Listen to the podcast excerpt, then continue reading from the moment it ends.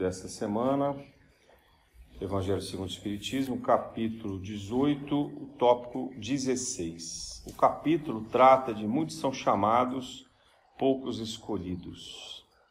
E o tópico 16, pelas obras é que se reconhece o cristão.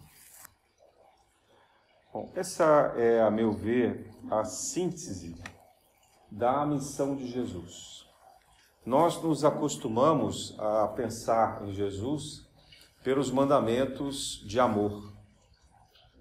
Mas quando, é, e, e, talvez até coberto de uma certa mística, coberto de uma, de uma impressão religiosa, contaminada, digamos assim, pela, por toda a ritualística que vinha desde dos judeus, depois passando pelas, pelos pagãos, pelos rituais pagãos, que foram absorvidos na Igreja Católica né, é, por Constantino, quando o cristianismo passou a, a ser religião oficial, e, e isso ao longo dos anos, incorporados também pelos costumes as culturas, etc. Então, Jesus ele é sempre olhado muito à distância e, e da forma, muitas vezes, como a gente interpreta os mandamentos, parece ser muito difícil viver isso. Né? Quando alguém diz assim, amar a Deus sobre todas as coisas. Ora, a gente sabe como é difícil fazer essa decisão no nosso dia a dia. Né? E como a gente interpreta isso de, também de modo equivocado. Como se o amar a Deus fosse criar um ritual do amar a Deus. Amar a Deus é viver Deus em nós mesmos. Viver Deus no dia a dia, a todo tempo. É ter Deus, estar na sintonia de Deus. Então não muda o nosso trabalho, não muda o nosso dever em família, não muda os nossos afazeres, não muda em nada é, aquilo que são os nossos hábitos, os bons hábitos apenas requer que a gente coloque Deus nesse olhar, na forma como a gente faz as coisas. Né? Então isso é muito diferente daquela visão distante, principalmente se a gente pensa num Deus personificado, naquele Deus que é aquele velhinho barbudo que está lá na Capela Sistina, né? Não é isso. Aquela ideia cravada para nós como Jeová e etc. Então nós temos que tomar muito cuidado em relação a essa mística, a esse misticismo, né? a essa crença errônea que a gente herdou e vem praticando dessa forma. Então Jesus, mesmo quando ele fala do amar ao próximo, também não é essa ideia de sair por aí fazendo assistencialismo, né? então que só como se só isso fosse o amar ao próximo. Jesus, na síntese dessa passagem trazida por Kardec, diz que se conhece o cristão pelas obras. E por que isso?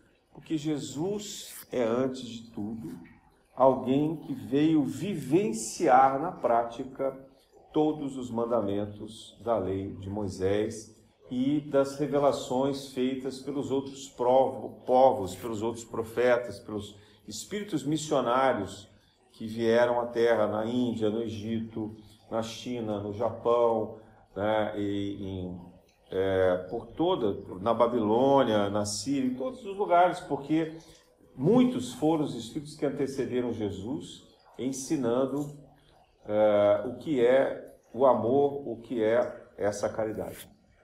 Então, quando nós pensamos aqui nessa expressão de o cristão é aquele que pratica o Evangelho, qual é o mandamento que está por trás disso? Amai como eu vos amei. Veja, se antes a síntese era amar a Deus sobre todas as coisas e ao próximo como a si mesmo, Jesus traduz isso na prática. Amar como eu vos amei. Amar como Jesus amou, ou seja, na prática. Então ele amava o Pai de que maneira? Colocando a espiritualidade, as escolhas relacionadas à espiritualidade em primeiro lugar. E essas escolhas mudam a nossa forma de viver. Passam a despertar em nós um acreditar diferente. Então vejam, Jesus nessa frase, amar como eu vos amei, ele já sintetiza uma ideia de vivência, que, na, que a gente enxergava isso em todas as escolas iniciáticas, em todas as escolas de mistérios, naquilo que só se ensinava às escondidas. Né? O que os essênios aprenderam, o que os orfistas aprenderam, o que os, ah, os que eram descendentes de, de, de Hermes, lá do Egito, aprenderam. Então, todos os templos que tinham religiões iniciáticas, eles estudavam as práticas religiosas, como tem hoje, a gente hoje está muito evidente isso no, no Ocidente, né? Pelo budismo, por exemplo, né? O budismo é uma prática disseminada de amar a Deus. Então você medita, você é, procura eliminar o seu ego, o interesse pessoal em si mesmo, né? fazer o caminho do amor, o caminho do desprendimento. Então essas práticas elas foram ensinadas de modo vivenciado por Jesus. Não é que ele estava menosprezando as escolas, né? é que Jesus traz a revelação da vida, do bem viver, da felicidade. Os gregos é, acreditavam, os gregos, quando eu falo, os filósofos como Sócrates, Platão, Aristóteles, Pitágoras, né? os, os filósofos que eram é, antecessores de Jesus e que traziam essas revelações. O que é que eles falavam? que felicidade era eudaimônia ou eudamonia. Né? A palavra daimon significava gênio ou espírito. Né? Então, eudaimônia é um bom espírito. Então, isso era o sentido da felicidade. Então, a felicidade é ter um bom espírito. Sócrates diz isso claramente. Se vocês lerem os livros de Platão que fazem referência a Sócrates, ele diz isso nos diálogos, né? Que quando perguntava a Sócrates o que era, ter, o que era felicidade, ele dizia ter um bom espírito, é ter um bom daimon. Né? Para nós, trazidos nos tempos atuais, é ter a confiança no nosso guia espiritual. Ou quem pratica a religião católica, ah, vai acreditar no anjo da guarda. O nome que a gente quiser, mas todos nós somos acompanhados sempre de um bom espírito de alguém que nos orienta, nos acompanha e que se revela para nós de diversas maneiras, normalmente pela intuição, a não ser aquele que tem vidência é, ou uma, uma forma mais ostensiva da mediunidade, mas é, o normal é que esse nosso guia se apresente para nós de uma forma intuitiva já na primeira infância, por volta de três ou quatro anos. Então, muitos de nós fomos lembrar, tirar da memória, vamos pensar que nós tínhamos alguns amigos invisíveis, que nós tínhamos algumas referências, é, de perceber na natureza, de perceber no nosso dia a dia ali da infância, a presença desse espírito que nos acompanha. Então, Sócrates nos chama a atenção para respeitar, reconhecer conviver e principalmente aceitar os aconselhamentos desse espírito elevado. Jesus, quando nos traz a prática do Evangelho, ele, ele nos recruta para esse trabalho de interligação com a natureza. E ele diz que nós podemos falar com o Pai, porque cada um desses espíritos representa a energia do Criador.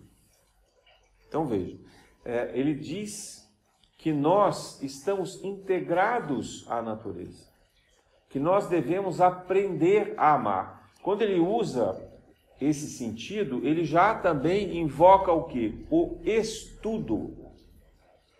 Aí diz assim, ué, mas não tem registro de Jesus estudando? Claro que tem.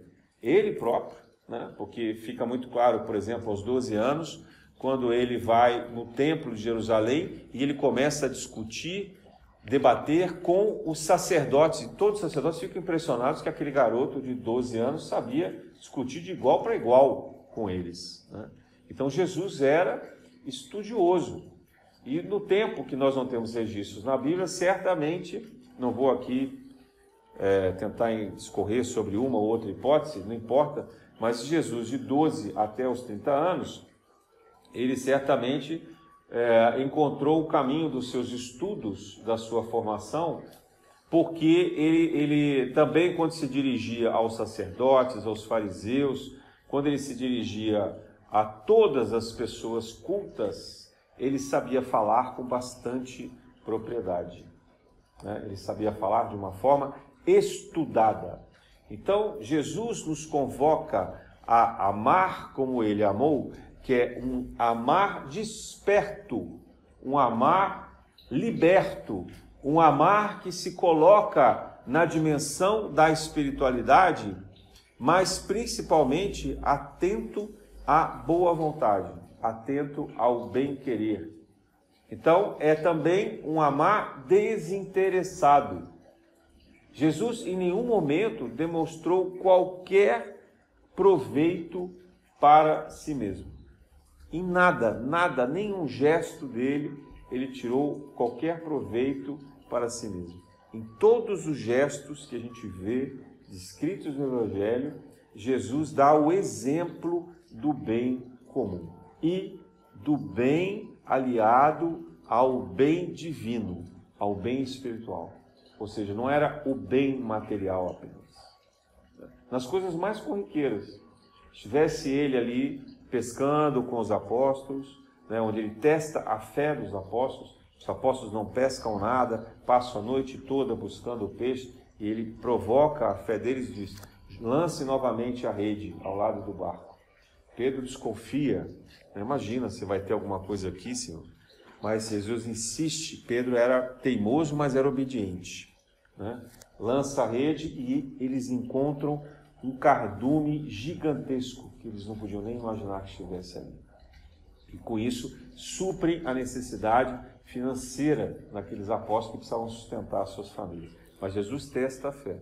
Aquilo não era para ele aparecer, não era para benefício próprio, não, ele faz isso testando e demonstrando que a natureza está integrada às necessidades humanas. E quando nós precisamos dos recursos, os recursos aparecem. Portanto, nós não devemos perder a fé, não devemos nos preocupar demais com o atendimento das nossas necessidades. Devemos fazer a nossa parte, isso sim. Então estavam eles ali trabalhando e Deus providencia por meio dos seus prepostos e da própria natureza as condições necessárias para aquilo que nós de fato necessitamos. Então esse é o trabalho do exemplo de Jesus. Né?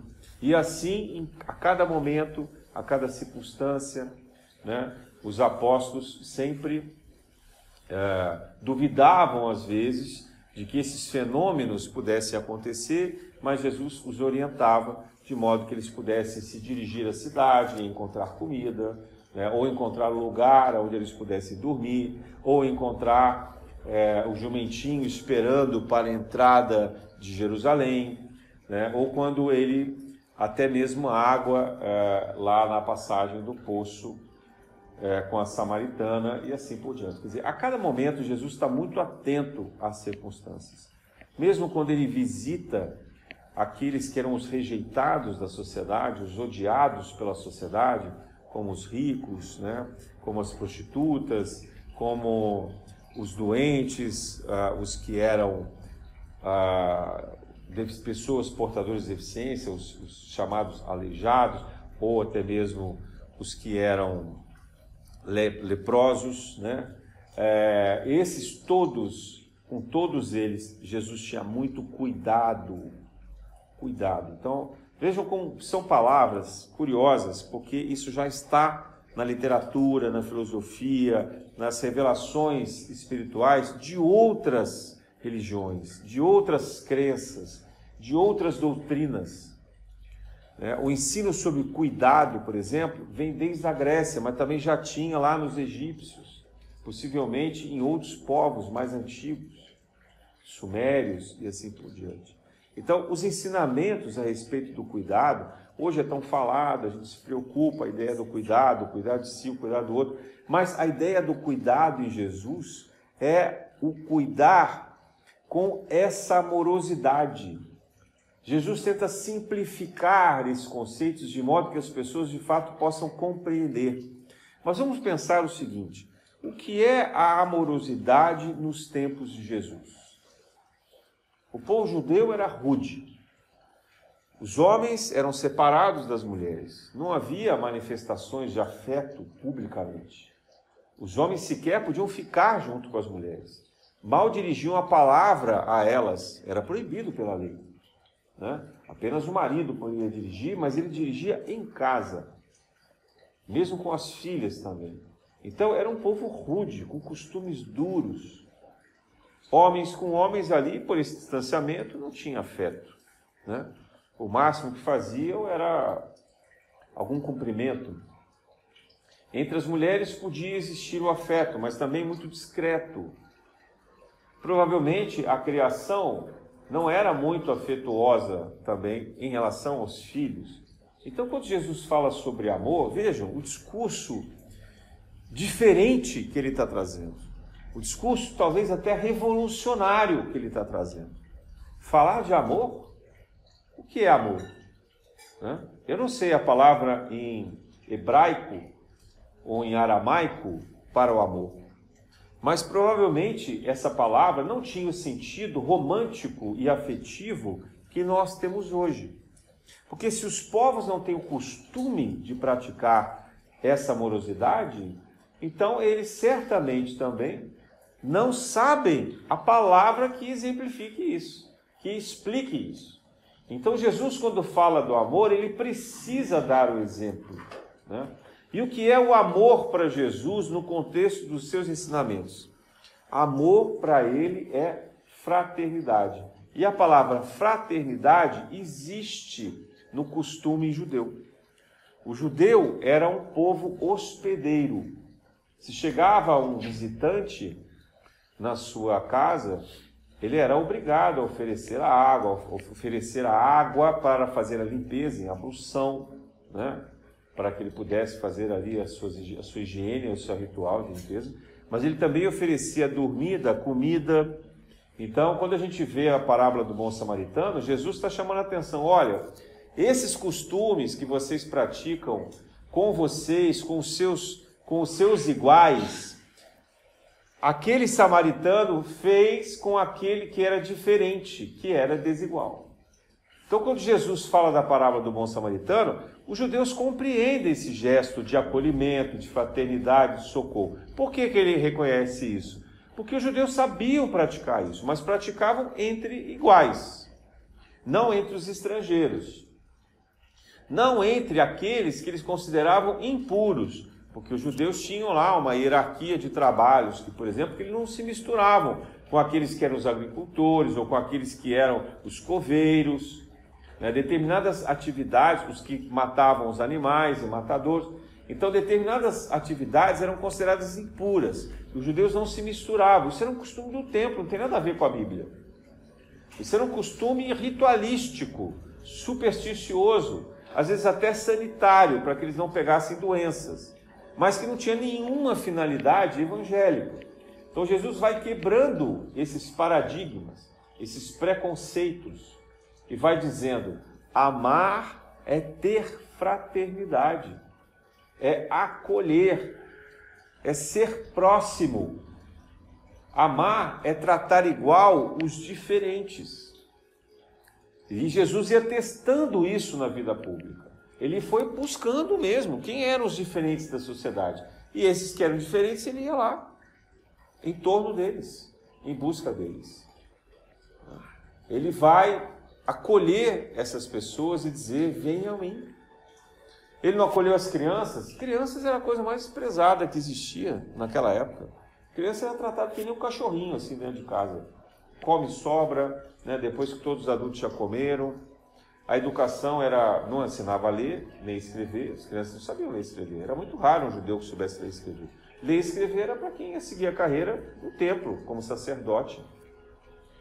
Então essas crianças aprendiam o quê? O ofício do pai. E a menina o ofício da, ofício da mãe. Que era limpar a casa, costurar, né, o que ela fizesse ali. Mas era uma atividade de trabalho, então a criança não tinha praticamente infância. E a menina, assim que menstruasse, já ia para o casamento. Né? Então veja, aquela sociedade, ela de fato era muito rude com o que a gente pode comparar com o que nós temos hoje como conceitos de infância, de educação, de cuidado, etc. Jesus quebra esses preconceitos. Então, vinde a mim as criancinhas. Pronto, já quebrou o tabu. Já botou as crianças no colo dele, começou a conversar, distrair com as crianças. Os judeus já ficaram horrorizados. Vinde a mim as mulheres. Então, Madalena, vem aqui, faça parte do meu grupo mais próximo. Aquilo já quebrou, imagina. Pedro diz assim: oh, uma mulher no nosso meio. Né? E isso foi até a ressurreição, porque quem é a primeira pessoa a ver Jesus ressuscitado? Madalena, Madalena ela acompanhada das outras amigas. Então, é, e por que, que Jesus escolhe a mulher e não os homens? Vejam como ele vai quebrando esses tabus, como ele vai mostrando que esses preconceitos não levam a lugar nenhum. Então Jesus vai fazendo o que? Ele vai aproximando pela fraternidade e mostrando o que é amar, porque aqueles judeus não sabiam esse amor. Eles não tinham ideia do que era isso. O amor, ele era ensinado na Grécia de três maneiras para os mais sábios: o amor amizade, o amor romântico, então que era filo, depois o amor romântico, que era eros, né? e o amor sagrado, que era chamado de ágape. Mas mesmo lá na Grécia, o que se chamava de ágape não era uma unanimidade do que a gente entende hoje, do que seja esse amor espiritual. Nós temos dificuldade de entender esse amor. A gente tem dúvidas do que seja de fato esse amor. Então Jesus vem mostrar que não pode haver distinção. Na verdade, o que se sente pelo amigo é o que se deve sentir por aquela pessoa que é o nosso companheiro, a nossa companheira, que é também o amor que se deve sentir por Deus. Porque o amor é único, ele é fraterno, ele é o perdão, ele é o acolhimento, mas ele é também a sabedoria porque a compreensão do outro pressupõe o estudo, pressupõe o saber, o fim da ignorância. Quando Jesus diz, Eu sou o caminho, a verdade e a vida, ele está falando do amor. Mas ele está falando também da prática. Eu sou o caminho, a verdade e a vida. Para mim, até tem um sentido muito interessante, talvez oculto, nada deve ser por acaso em Jesus. A palavra caminho é o ensinamento oriental. Quem já ouviu falar do Tao? Né? O ensinamento da China se fala, né? o caminho do Tao. É, o Tao é o caminho. Então Jesus certamente sabia disso, que nos orientais a palavra caminho significava a trilha, o percurso, o aprendizado espiritual. É, o, é também o que se tem no sentido do próprio budismo, no hinduísmo, no sentido dos Vedas antigos. Então, o caminho, Jesus diz: Eu sou o caminho. Aqueles que ensinaram Deus pelo sentido do caminho, eu sou o caminho. Eu sou a verdade. Quem é a verdade? Verdade são as escolas filosóficas, todas as escolas gregas, todas as escolas persas, Zoroastro, né, as escolas que vinham das tradições do estudo e do conhecimento. Portanto, Jesus também é a verdade. É aquilo que se adquire, que se chega a Deus pelo conhecimento. E eu sou a vida. A vida é o viver prático, é o colocar em prática, é aquele que estuda pela vida daqui terrena, na sua luta, mesmo que não tenha religião, mesmo que não tenha fé, porque não teve chance de saber o que é Deus.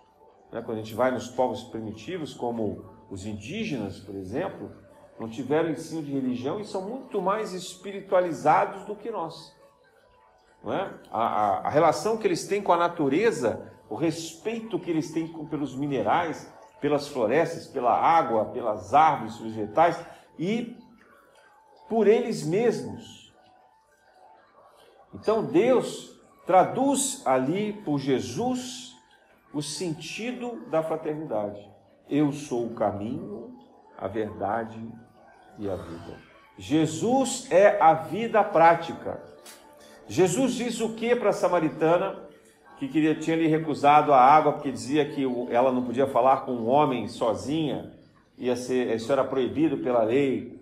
E Jesus a provoca: cadê onde está seu marido? Ela diz, ela diz assim: ah, não tenho marido. Diz, não, agora você não tem, mas e os outros tantos que você já matou, né?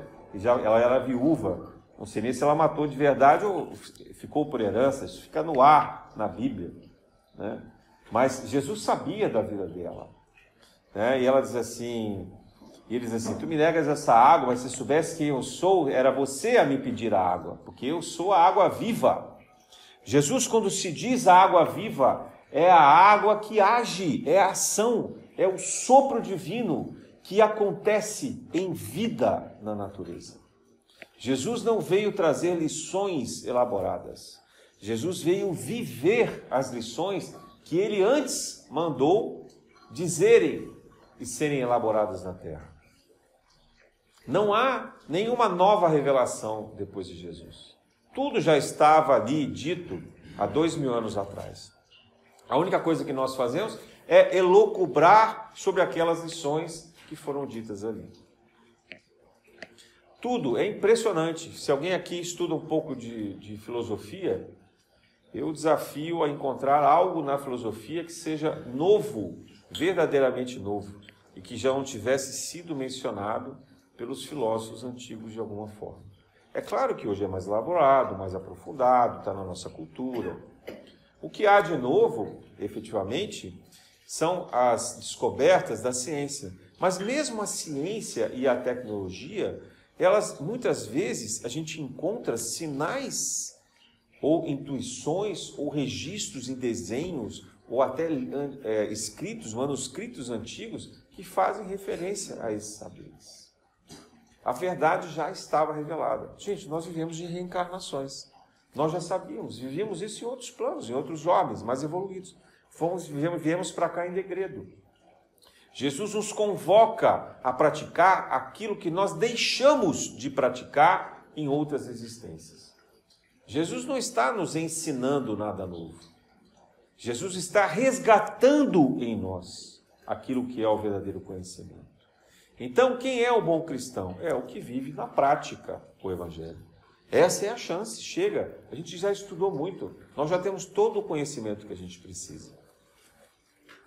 Platão, quando ele tem aquela ideia da caverna, que ele diz assim: o mundo da verdade, o mundo do saber, o mundo das ideias se projeta numa luz de uma fogueira que aparece numa parede e nós estamos de costas e só enxergamos a projeção das coisas que estão refletidas na parede. E lá atrás está o mundo da verdade que se projeta ali naquele reflexo. É, e é preciso sair da caverna para encontrar isso. Platão é um gênio, né? Porque como é que ele conseguiu explicar isso para aqueles povos analfabetos e ignorantes? Né? Ele está falando do mundo espiritual. Todas as formas, todas as coisas são criadas no mundo espiritual. São frutos do nosso pensamento espiritual. E nós já temos isso. Não há nenhum de nós aqui que de fato cria nada. Os que são os mais criativos são apenas médiums, que recebem por intuição aquilo que eles capturam do que está na espiritualidade. Ou porque eles já vivenciaram, ou porque eles tiveram em desdobramento acesso a essas informações. Quantas não são as narrativas em livros, agora em filmes e séries, né? Está se falando de novo do universo do Senhor dos Anéis, por exemplo. Né? Aquele Senhor dos Anéis, Tolkien criou inúmeras línguas, criou personagens incríveis, complexos, histórias né? de elfos, de orques, né, de, de diferentes tipos humanos, como os hobbits. Mas será que, esse, que esses personagens vieram do nada? Ou será que esses são similares a habitantes de outros orbes? Orbes, talvez, que o Tolkien tenha habitado também. E trouxe para nós. Orbes que talvez nós tenhamos habitado. Quando a gente vê é, transcrições de dragões, que é uma outra série também que agora está famosa, né? Sobre os dragões. Dragão é uma figura muito antiga e é um enigma, porque não há nenhum registro paleontológico de que o dragão tivesse existido de fato. Mas isso está nas transcrições das mais, mais, mais remotas da humanidade. Então, será que esse dragão não é também um ser de algum outro orbe que a gente tenha vivenciado? As salamandras e vários outros animais, né? os animais fantásticos. No reino lá de Harry Potter também tem vários animais fantásticos. Essa é uma outra obra que faz muita referência ao mundo da espiritualidade. Agora, não precisa se preocupar se isso é do bem ou do mal, porque o mundo não é assim. Deus não criou as coisas do bem e as coisas do mal. As coisas se mesclam, se misturam e cabem a nós. Por isso é a vida prática do Evangelho de Jesus. Cabe a nós vivenciar o bem em todas as coisas. Deus está em tudo. Deus está em todo lugar. Deus também vela por aquele que é mau. Né? Senão a gente pensaria assim: ah, Fulano é muito cruel, então que Deus venha e o leve embora, que ele morra. Né? Se fosse assim, Deus já teria é, livrado a terra da maldade. Mas, na verdade, a terra vive ainda na ignorância. E um espírito de maldade nada mais é do que esse espírito ignorante. E na ignorância, de que forma que a gente sai da ignorância? É estudando, aprendendo. Mas a, a gente aprende sozinho a sair da ignorância? Não, nós precisamos de instrutores, professores. Então, aquele que aprende um pouco mais ensina o que nada sabe. O conhecimento é transmitido por que meio? Pela fraternidade. A fraternidade, a mensagem de Jesus, é o cuidado com o outro, amar ao próximo como a si mesmo, educar esse próximo, ensinar a esse próximo o que é a fraternidade, o que é o acolhimento, o que é o amor. Nós precisamos estar próximos de todas as pessoas que são ignorantes e precisamos ser humildes para aprender o que os outros mais sábios do que nós em outros assuntos, podem também nos ensinar. Jesus não criou hierarquia entre os seus apóstolos, os seus discípulos e nenhum outro membro da sociedade da sua época. Deixou isso muito claro. Quando alguém diz, ah, fulano é mais importante, eu me lembro da passagem de Salomé, indo apresentar a Jesus os seus dois filhos, João e Tiago, e dizendo assim a Jesus: Mestre, Tu és rei dos judeus. Coloca um dos meus filhos à tua direita e o outro à tua esquerda. Salomé não era boba, não. Jesus já na véspera dizia assim: João e Tiago, venham se tornar pescadores de homens comigo, junto com Pedro. Eles eram seguidores de João Batista. Ela já sabia da vinda do Messias, mas ela achava que esse Messias era terreno, ia ser o rei dos judeus que ia expulsar os romanos, que ia expulsar os sacerdotes do templo, que ia ser um novo Davi, um novo Salomão, um novo Moisés. Ela não sabia, isso era ignorância, não era maldade, era ignorância. Então ela, na condição de mãe, vai fazer o quê? A esperteza, a astúcia, vou salvar os meus filhos e garantir os melhores lugares. Não é assim que a gente faz com os nossos filhos? Veja, o amor que ela imaginava era o amor egoísta. Porque era o único amor que ela conhecia. Esse era o amor que os judeus conheciam, o amor egoísta. O amor da vantagem, da oportunidade, da astúcia, da malícia, do interesse. E Jesus diz a ela: Quem determinará aquele que ficará ao meu lado, só o Pai poderá fazer. Mas para ficar do meu lado, primeiro é preciso beber do meu cálice. Quando Jesus fala isso, ele está falando de sofrimento, de morte, de sacrifício? Não. Ele está falando da consciência. O cálice é o útero do renascimento. É a superação do ciclo de reencarnações. É o verdadeiro saber que cabe naquele cálice, que cabe também no seu amor, que circula vivo na nossa representação de vida. Jesus usou esse mesmo símbolo na última ceia. Eis aqui O pão que representa o meu corpo e o cálice que representa o meu sangue. Que sangue é esse? É o sangue da vida. É o que dá vida. É o ciclo das encarnações. Ele, o Cristo, desce à terra, diminuído, espremido em partículas atômicas que são infinitamente menores do que a sua capacidade planetária, galáctica, espacial. Se submete na humildade à vida sanguínea, à vida terrena, que é a vida da fraternidade, da partilha, do compartilhamento. Viver o cristianismo. Não há outro modo.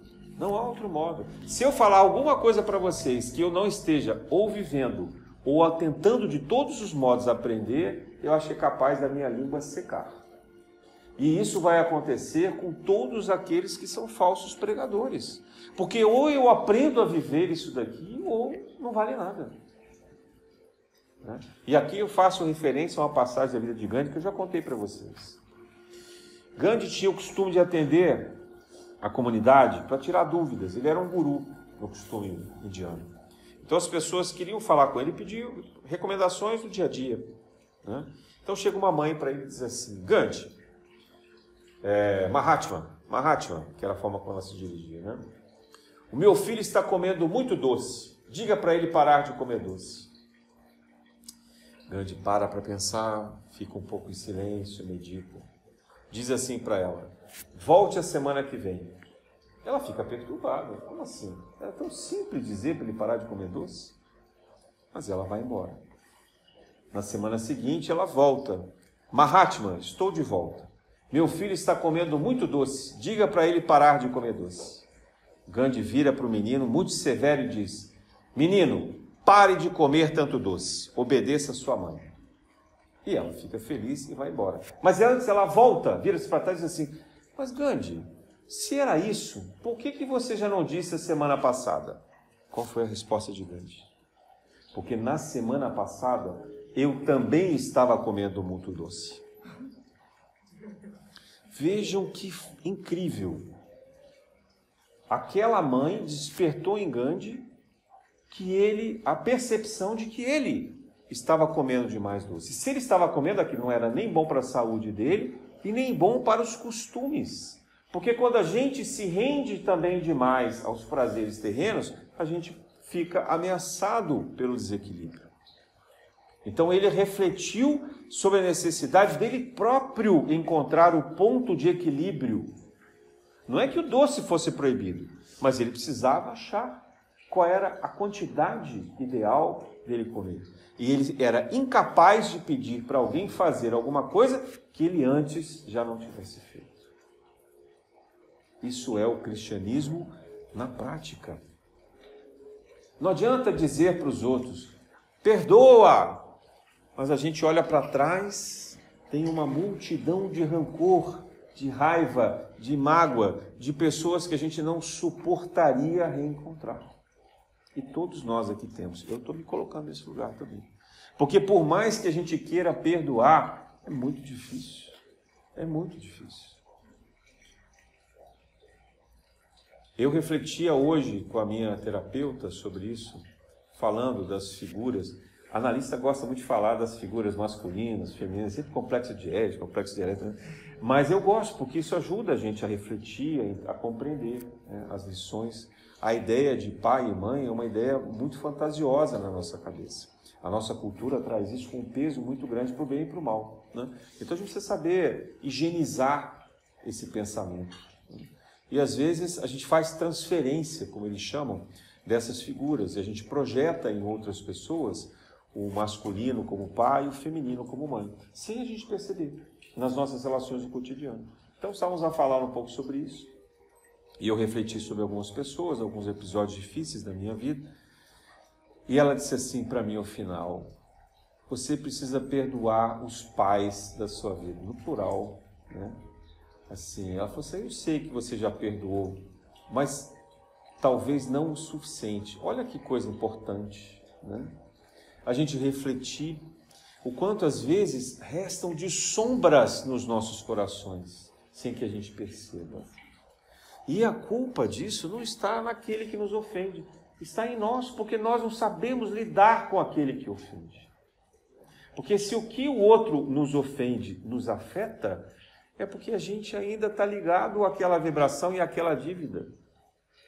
O momento em que a gente for capaz de superar e de falar disso com leveza, então a gente vai ter perdoado.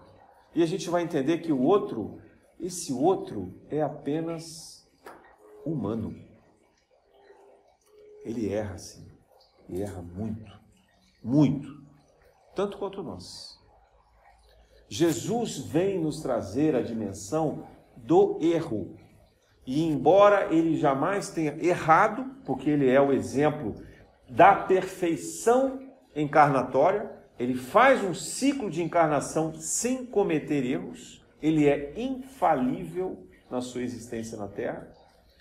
Ele nos mostra que é possível, mas que todos os outros devem ser perdoados. Jesus em nenhum momento usou a força. Em nenhum momento. E olha que ele foi perseguido, apedrejado, humilhado, caçado, né? crucificado, afinal, condenado à morte. Mas isso o tempo inteiro. E ele agia sempre com fraternidade. Quando os sacerdotes desafiavam sobre conhecimento, ele olhava para eles com tolerância, mas quando ele tinha que ser firme, ele agia como um pai sereno e amoroso. Sepulcros caiados. A gente não fala isso para os nossos filhos às vezes? Quando a gente quer chamar a atenção de uma falha grave dos nossos filhos, a gente não diz isso para eles? A gente não diz isso às vezes com muito fel na boca para os nossos companheiros, às vezes até para os nossos pais? para os nossos amigos, que dirá para os nossos inimigos? Jesus não tinha fel nas suas palavras, ele tinha a verdade amorosa, profunda, sepulcros caiados, porque vocês fedem no interior de vocês, vocês estão podres de tanta crueldade, de tanta ignorância e tanta maldade. Despertem, está mais do que na hora de despertar. Mas isso é amorosidade? Claro que é. Ter a coragem de ser verdadeiro, firme, com aquela ética que nós todos devemos praticar. Nós não devemos nunca nos subjugar aos que nos oprimem. Vocês já viram por acaso Jesus em algum momento aceitar a subjugação? Não, ele sempre coloca a verdade, mesmo na condenação dele, ele se coloca íntegro. Ah, vocês querem me fantasiar de rei? Eu vou aceitar isso com dignidade. Um espinho, uma coroa de espinhos na cabeça e um manto emprestado, em vermelho, púrpura, cor púrpura, porém ali nu à frente daquele povo, com dignidade. Pilatos pergunta, zomba dele: Tu és rei? Jesus Responde: Tu o dizes. Ele dialoga. Ele tem a sobriedade. Jesus respeita a capacidade humana limitada pela fraternidade. Então, viver o Evangelho é a missão que cada um de nós recebeu. E os espíritas mais ainda pelo dever, não pelo mérito, pelo dever do esclarecimento, porque a gente sabe tudo isso, a gente relembra, recorda disso tudo na nossa vida prática aqui. Isso faz de nós estudantes e praticantes necessários dessa existência. Então, quando a gente ouvir novamente que muitos são chamados e poucos escolhidos, que a gente possa aprender definitivamente. Serão escolhidos aqueles que viverem na prática a fraternidade. Não basta que a gente saiba, não basta que a gente conheça, é preciso viver o Evangelho de Jesus. Na paz e na luz. Graças a Deus.